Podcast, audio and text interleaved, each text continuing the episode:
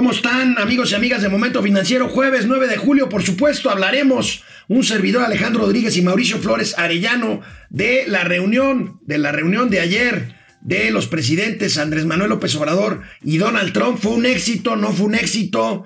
¿Estuvo bien o no estuvo bien el presidente mexicano, sobre todo, que es el que nos interesa? Y bueno, amigo, mientras son peras son manzanas, hoy en la mañana la Suprema Corte muy temprano de allá de Estados Unidos le oh, exige al presidente Trump presente y haga públicas sus declaraciones de impuestos. No, y bueno, además este, también le anotó un gol a la Suprema Corte porque le autorizaron la iniciativa al presidente Trump de que pueda dispensar, bueno, los patrones no dispensen a sus trabajadores métodos anticonceptivos por motivos religiosos. Un llegue por otro llegue y de regalo único y especial para el presidente mexicano, la entrega de César Duarte, el exgobernador de Chihuahua.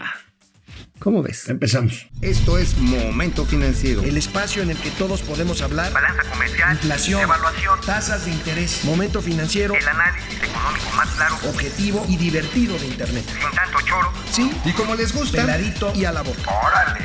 ¡Vamos, réjete bien! Momento Financiero. Bueno, pues la visita del presidente Andrés Manuel López Obrador a la ciudad de Washington, D.C., capital de los Estados Unidos, transcurrió sin incidentes y podríamos resumir que mientras unos dicen que fue por ello, porque no hubo incidentes, porque no hubo dimes y diretes, porque no hubo pleito, pues podrían presumir que fue un éxito, como lo están haciendo, por supuesto, como debe de ser eh, los miembros de la, del gobierno mexicano, para otros, un buen discurso del presidente López Obrador sobre libre comercio y libertad económica se vio eclipsado al final por un exceso de elogios al presidente Donald Trump. No se aguantó. No se aguantó. no se aguantó. ¿Tú cómo lo ves, amigo? Pues mira, pues mira, si hubiera sido el recordatorio histórico completo como intentó hacerlo el presidente, pues hubiera recordado pues, lo de los territorios del norte de México. Digo así, si le pedimos a los españoles, a los reyes de España que se disculparan por la conquista de hace 500 años y también hasta al Ayuwoki le queríamos pedir disculpas por habernos metido tantos sustos, pues también de una vez. Pues ahora, los agravios, mientras vemos imágenes del, del encuentro de ayer, pues el caso es el caso es que los agravios son de mucho después de, la, pérdida de la mitad del terreno por parte ah, de bueno, nada más pregunta de los migrantes. Las declaraciones recientes del presidente Trump en cuanto a los migrantes y en cuanto a los mexicanos. El caso es que para mi gusto, amigo, cada quien obtuvo lo que quería. Trump, los halagos del presidente mexicano que de inmediato fueron utilizados por su equipo de campaña para atacar al candidato demócrata Joe Biden y Andrés Manuel López Obrador, pues por salir de la Casa Blanca sin raspones y con un cambio de discurso de Trump sobre los mexicanos que ahora Ahora, somos de un día para otro, somos maravillosos, somos gente de bien y de trabajo cuando éramos solamente unos violadores. No por eso va a detener la construcción del muro. Digo, neta, el muro ahí va. Pero además, mira, hay que entenderlo en este contexto. Finalmente, pues el presidente mexicano y México en general, pues, pues también tiene que doblar las manitas ante la fuerza que tiene Estados Unidos. No hay sorpresa. Qué bueno que se dio todo en un ambiente de cordialidad, que nadie se robó los centros de mesa después de la cena, que, este, que nadie dijo una mala palabra, no se clavaron los celulares como sucedió con una visita de Calderón. ¿te acuerdas? oye, ¿habrán pedido, este, propina eh, los meseros de la Casa Blanca? No, pero fíjate que es interesante que en la cena no fueron cuatro, cuatro importantes empresarios que estaban invitados. Uno de ellos es Sekeli Sekeli Phillips, que es el presidente de los granjeros de los Estados Unidos, un grupo de presión muy importante, y tampoco fueron los tres principales presidentes de las big, big, big companies de automotores. No fue el de, el de Chrysler Fiat, el de no fue General Motors, ni tampoco fue el de Ford. Bueno, vamos ahorita a hablar Por de el miedo al coronavirus. Vamos a ver ahorita esa, esa parte de los empresarios, pero bueno, el presidente López Obrador, creo amigo, que cerró la reunión de ayer con un mensaje que creo que sintetiza lo que quería justamente el presidente López Obrador, porque fue justo lo contrario a lo que se pensaba que ocurriría en la Casa Blanca. A ver, viene, viene. No nos peleamos, somos amigos y vamos a seguir siendo amigos. Y muchas gracias.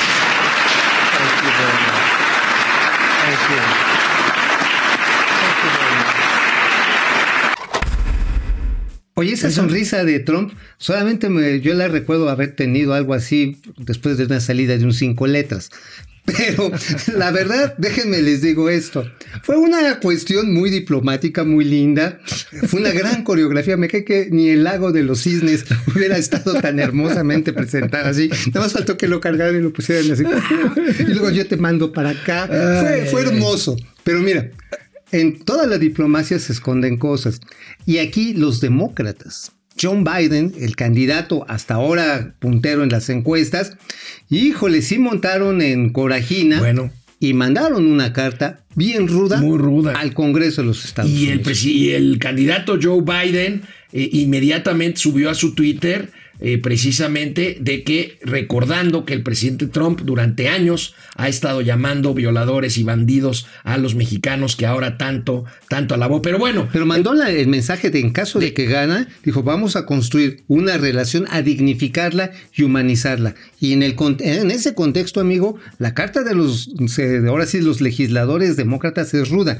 Quieren ver qué pasa con la legislación laboral mexicana. Quieren saber qué pasa con la libertad sindical mexicana. Quieren saber que se cuide Napito, ¿eh? Y también hasta Ahora- Pedro haces en una de esas. que se cuide Napito, quisiste decir. Sí, también. Na- Napoleón No, también, Pérez. sí, también. Bueno, ok.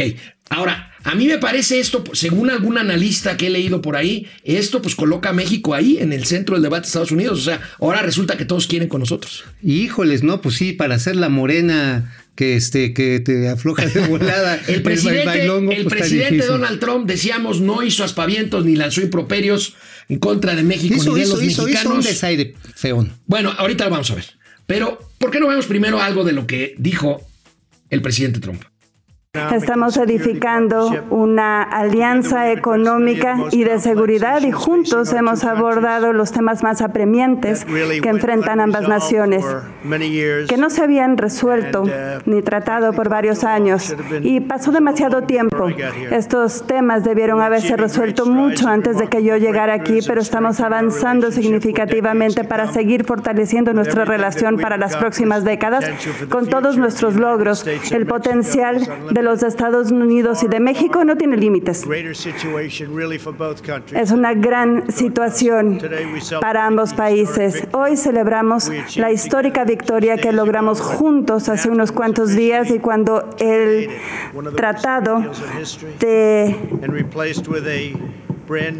comercio entre México, Estados Unidos y Canadá, el TEMEC, hablamos y hace unos momentos con el primer ministro Trudeau. Bueno, pues vamos a un corte y regresamos a seguir platicando de esto aquí en Momento Financiero. Pues, bueno, amigo, a pues ¿cómo viste a Trump? Bueno, pues digo, fue a lo que quería, por eso las fotografías así una sonrisota de, ay, papá, y ahora sí, papá, ¿para qué te quiero, no?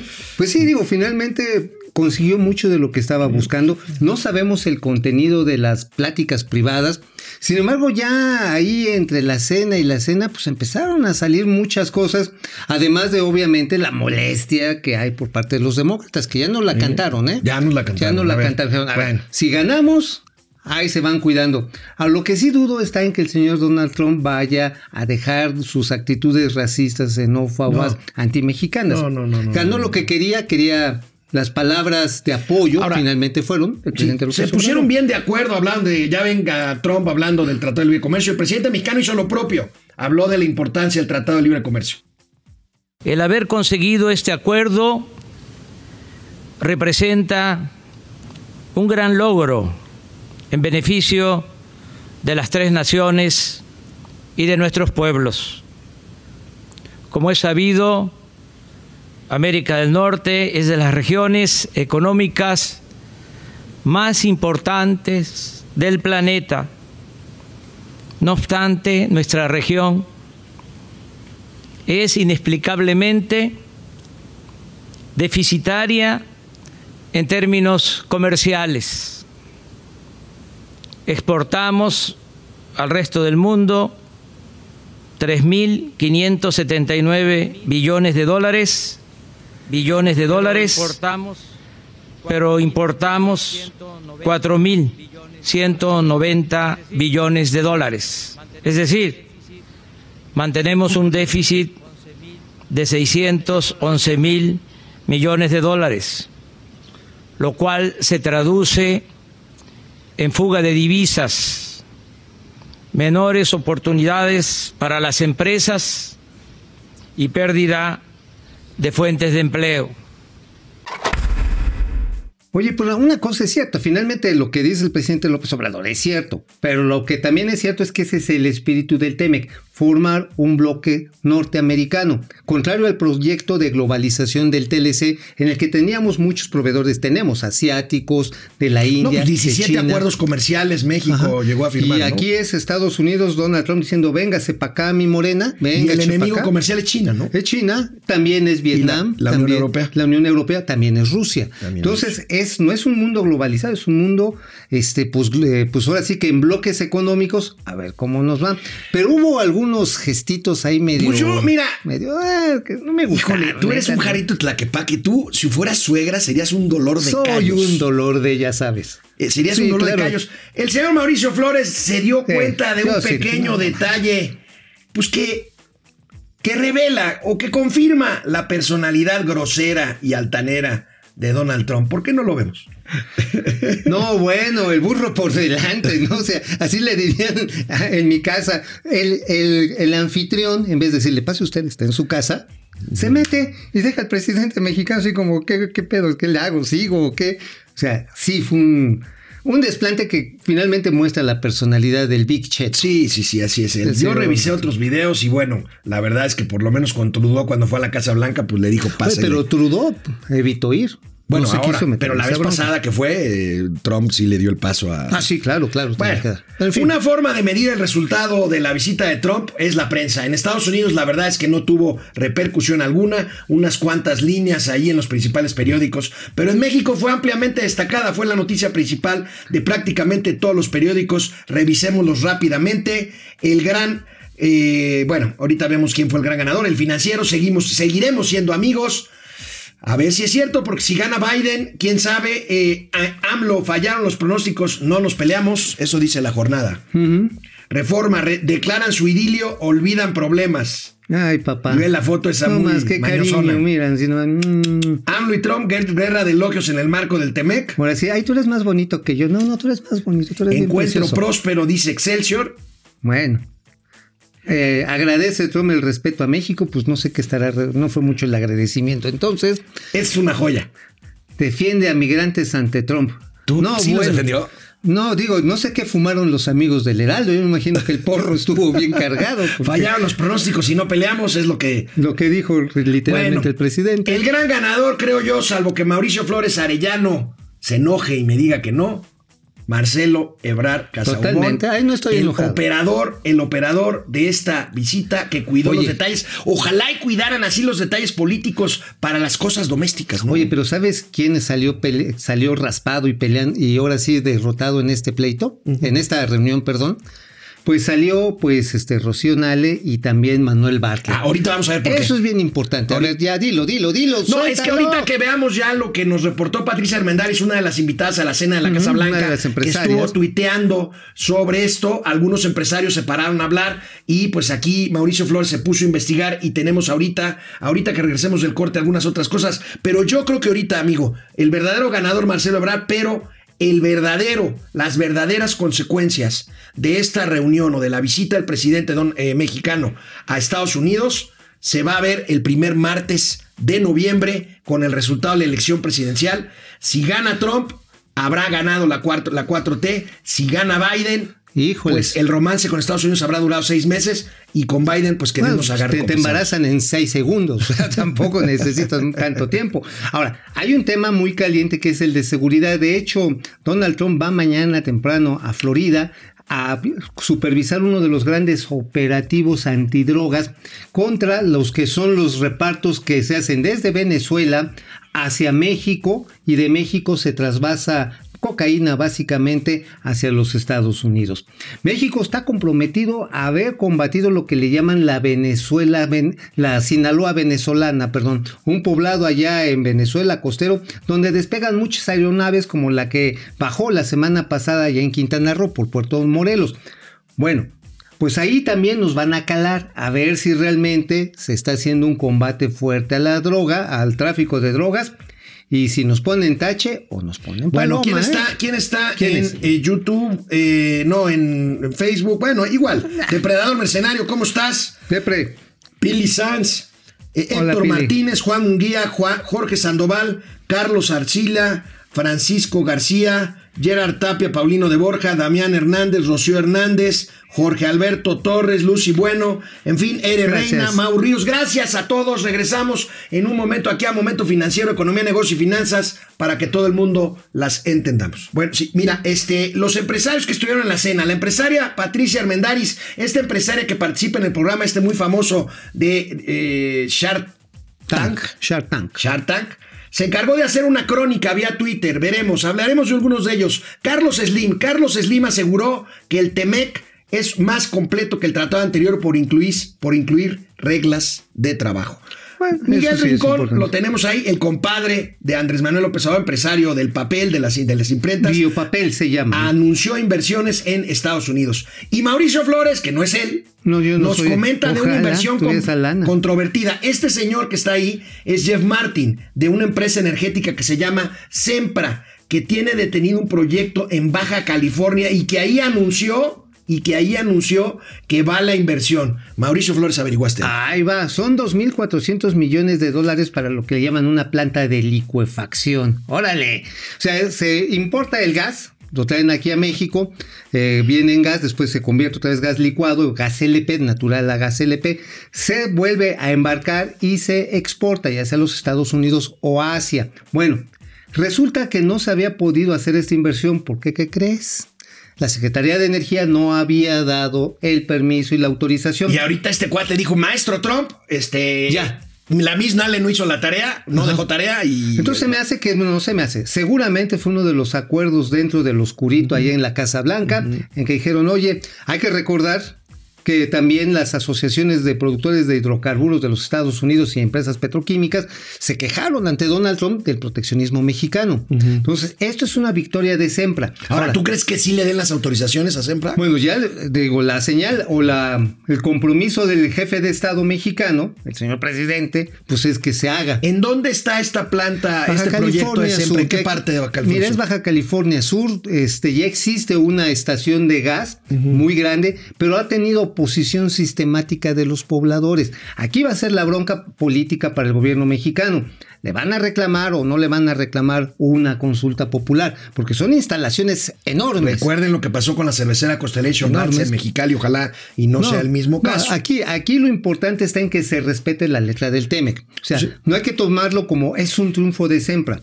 Sí es un triunfo de Sempra, pero también es un triunfo de la relación bilateral y del respeto de las leyes. Ojalá que no le otras, la pata. otras consecuencias de la reunión, la detención inmediata, se anunció inmediatamente después la detención en Florida del ex, ex gobernador de Chihuahua, el prista César Duarte, y otra amigo, el Otra. anuncio de que Pemex y Talos Energy, esta empresa norteamericana que descubrió el pozo petrolero Sama en el Golfo de México y que Pemex se quería gandallar, pues parece que ya se pusieron de acuerdo. Ya se pusieron de acuerdo. Sí, Pemex decía, véngase para acá. Talos dijo, oye, pues ¿cómo? Porque a final de cuentas es una inversión que nosotros hemos estado haciendo ahí. Este, ya la Comisión Nacional de Hidrocarburos ya dijo, ok, ¿saben qué?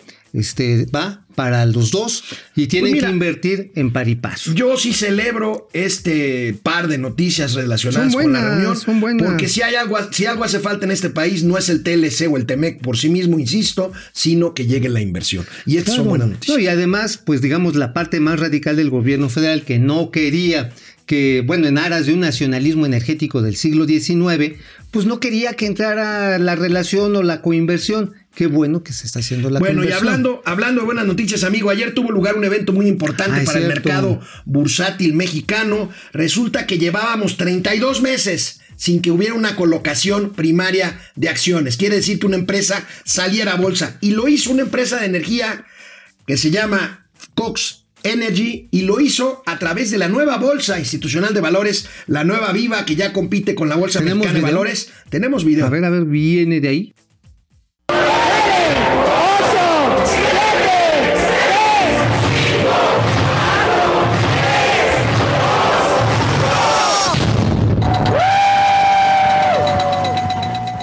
Bueno, la dama de rojo que está aplaudiendo y se ve tan entusiasta es María Arisa. Siempre muy entusiasta. Ella es la directora de la Bolsa Institucional de Valores. Eh, el, que, el que no traía el tapabocas era este Enrique Martínez, que es De el Cox. de Cox, el presidente este, de Cox, de, de Cox Energy. ¿Qué hace Cox Energy? Cox Energy genera electricidad a través de fuerzas, de fuerza fotovoltaica, de sol. Oigan, esto es bien importante porque en un ambiente regulatorio en México donde hemos tenido, donde hemos tenido, pues ahora sí que diferencias gravísimas frente a los productores de energías sustentables, el hecho de que una empresa de origen español diga, señores, voy a colocar acciones 452.7 millones de pesos, no es cualquier cosa, porque estoy esperando de que ustedes van a seguir necesitando energía limpia y barata. ¿Sabes a cuánto están produciendo el megawatt? ¿A cuánto? En 20 dólares. ¿Sabes en cuánto lo generan las plantas de combustible chatarras de la Comisión Federal de Electricidad? Dos veces más, tres veces 140 dólares. Uf, 10 veces más. 10 Más. veces más. Aquí la ventaja, y es lo que dicen precisamente los directivos de Cox, es que lo que van a hacer es que no van a mandar su energía a donde está la red saturada de la CFE, que es donde hace Pancho Manuel Barney, perdón, Manuel Bueno, la firma Cox Energy consiguió en este en esta colocación 765 millones de pesos. Ah, la el próximo lunes. Ya subió. Ya subió. El próximo se Ah, fue mira. bien demandada. El próximo Qué bien, lunes qué bien. tendremos aquí en Momento Financiero a María Arisa, la directora general de la Bolsa Institucional de Valores, para que nos platique más de esta, de esta exitosa colocación primaria de acciones. Bueno. eh, lanzamos una encuesta en nuestra cuenta de Facebook. ¿Cómo le fue al presidente en su visita a la Casa Blanca? Bien, 39%. Mal, 61%. Ups, quizás sea por ese dislate verbal en el que comparó, Yo por creo que ejemplo. el discurso fue bueno, pero creo que los elogios eh, a Trump Fueron se demasiados. sobrepasaron. ¿no? No, cuando haber- haberlo comparado con George Washington, haberlo comparado con Abraham Lincoln, dices, chale, ¿no? O sea, digo, el Big Cheto no, no, no, no, no tiene muchas características. Bueno, antes estos de dos irnos, va- vamos a pasar lista porque hay muchos Sí, que sí, están sí, esperando que los saludos. mencionemos. Salvador Gallegos. Salvador. eh, habla Gracias. sobre el discurso del presidente centrado en el pasado. Laura Ochoa, hola Laurita. Jorge Alberto Ayón, Héctor Mancera, Pirula Flores, Abraham López Mújica. eh, para mí el triunfo fue decirle al presidente Trump en la Casa Blanca, viva México. Algunos lo ven así. Sí. Bueno, Tres veces lo dijo incluso. Fue como una arenga ahí patriótica, ¿no? Pues sí, digo, es bonito símbolo, no se enojó Donald Trump. Ráfaga Martínez, ya ven, no nos peleamos. Hay AMLOV en el aire con el Trumpitas presente. Bueno, buen día aire. desde Naucalpan a la pareja atómica. Bueno, pues dejamos otros temas en el tintero porque pues teníamos que hablar de los dos principales temas, la visita presidencial y la colocación en viva. Mañana hablaremos de otros temas, mañana ya Ay, viernes. Momento financiero. Bye. Vamos, réjete bien. Momento financiero.